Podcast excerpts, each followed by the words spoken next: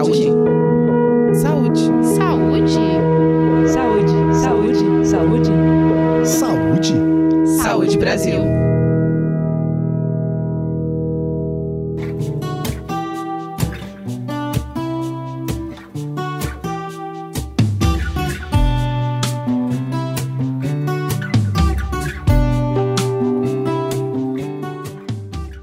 Normalmente, a rotina das pessoas que moram sozinhas é cercada por praticidade.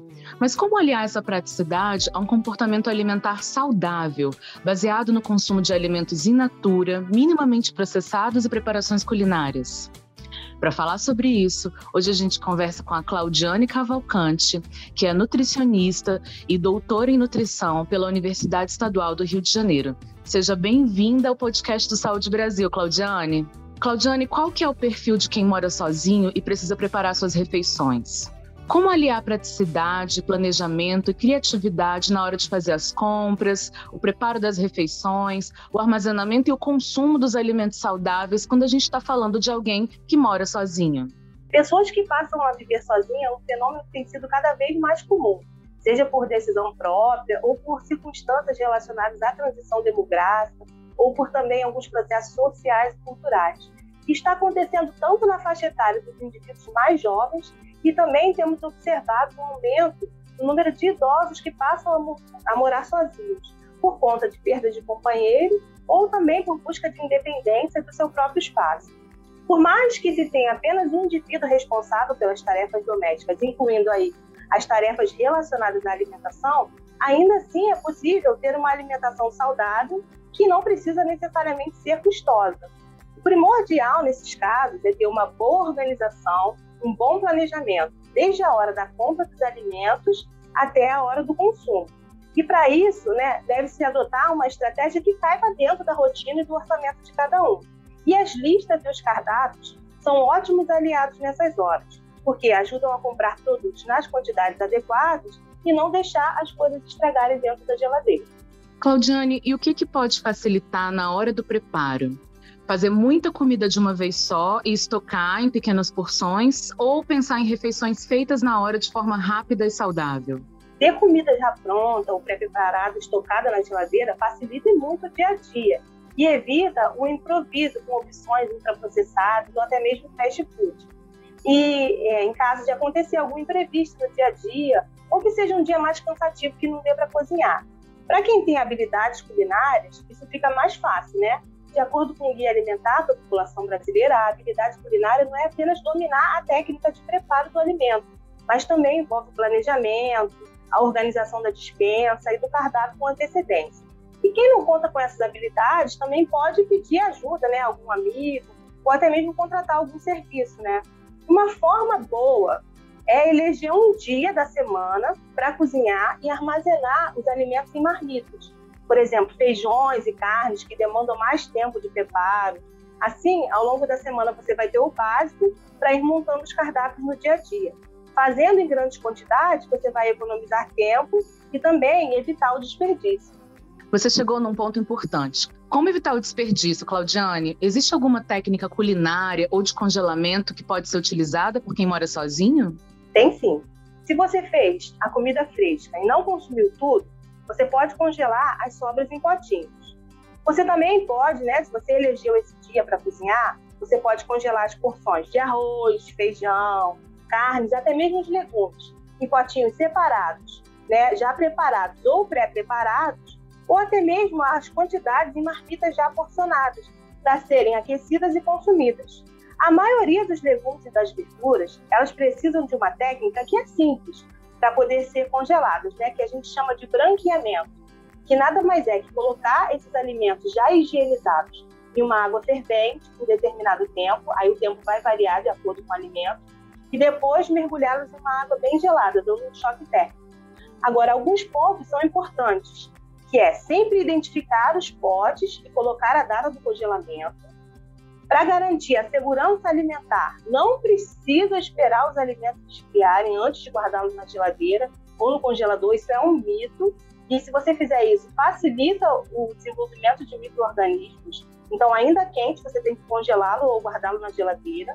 Para descongelar, é só colocar horas antes do consumo no refrigerador ou usar o forno de microondas, para quem tem, nunca descongelar em temperatura ambiente.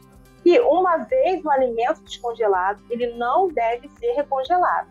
Você deve consumi-lo ou descartá-lo. Qual é a melhor forma de armazenar as frutas e hortaliças para garantir mais durabilidade quando a demanda do consumo é pequena? É, as frutas e as hortaliças, elas podem ser armazenadas na geladeira, é, já higienizadas e porcionadas, que vai facilitar o consumo delas ao longo do dia a dia, né? A geladeira e a dispensa, elas, elas devem ser organizadas de uma forma que você visualize melhor que precisa ser consumido primeiro. As frutas elas podem ser congeladas, basta você higienizá-las, depois é, congelar e aí você pode utilizar em sucos, vitaminas, geleias. E as hortaliças elas também podem ser congeladas. E ambas elas vão manter suas propriedades nutricionais, vai continuar tendo vitaminas, vai continuar tendo minerais. Isso é, é assim, por mais que tenha uma pequena perda, é muito melhor você consumir frutas e vegetais congelados do que você consumir alimentos ultraprocessados, né?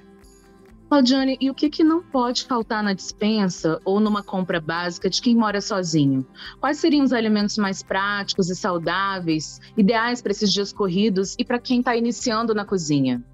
Itens coringas, eles são bons aliados né, nessa correria do dia a dia.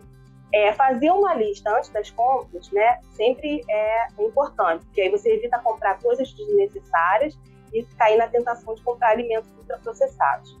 As frutas, elas são ótimas escolhas, né? São ótimos lanches, incluindo aí as frutas secas, né? As oleaginosas, as passas, as castanhas, né? Que são práticas e têm uma boa durabilidade. É, iogurtes, polpas de frutas, saladas, que existem até opções no mercado que já estão prontas para o consumo. O ovo também é uma ótima opção, porque ele pode participar desde o café da manhã até o lanche o almoço e o jantar. Tem uma diversidade de formas de preparar que são práticas, inclusive para os iniciantes na cozinha. Agora, as massas também são, são chave né, né, nessa ajuda. Evitar o macarrão instantâneo, né? Tem alguns macarrões que levam o mesmo tempo para preparar. E dá para turbinar as massas com legumes, com verduras, com carne que você já tenha preparado e deixado congelado antes.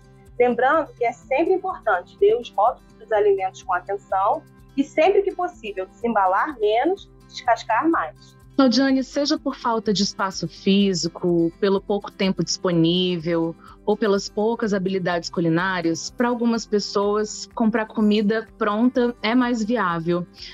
Quando o caso é esse, quais são as melhores alternativas para esse público?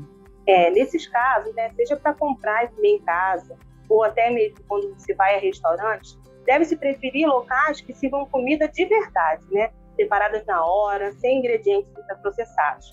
É, evitar os fast foods. Para isso, você precisa conhecer né, a forma de preparo, perguntar mesmo no local como é a forma de preparo, verificar os rótulos. Se você for um frequentador assíduo de algum local, procurar conhecer a cozinha e observar sempre a higiene do local.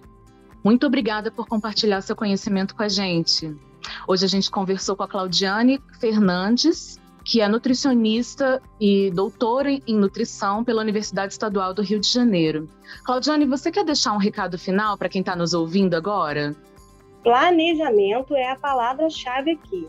Se você adotar uma estratégia que caiba dentro da sua rotina, que faça sentido no seu dia a dia, é possível, mesmo morando sozinho, ter uma alimentação saudável. E você que nos ouve, lembre-se, planejamento e organização são realmente fundamentais para se manter uma alimentação adequada, saudável e principalmente viável, mesmo na correria do dia a dia. Manter uma alimentação saudável é possível, mesmo para quem mora sozinho. Isso requer planejamento, disponibilidade e uma dose de criatividade. E para saber mais sobre como ter uma vida mais saudável, acesse o site do Saúde Brasil. A gente se encontra no próximo episódio do podcast Saúde Brasil.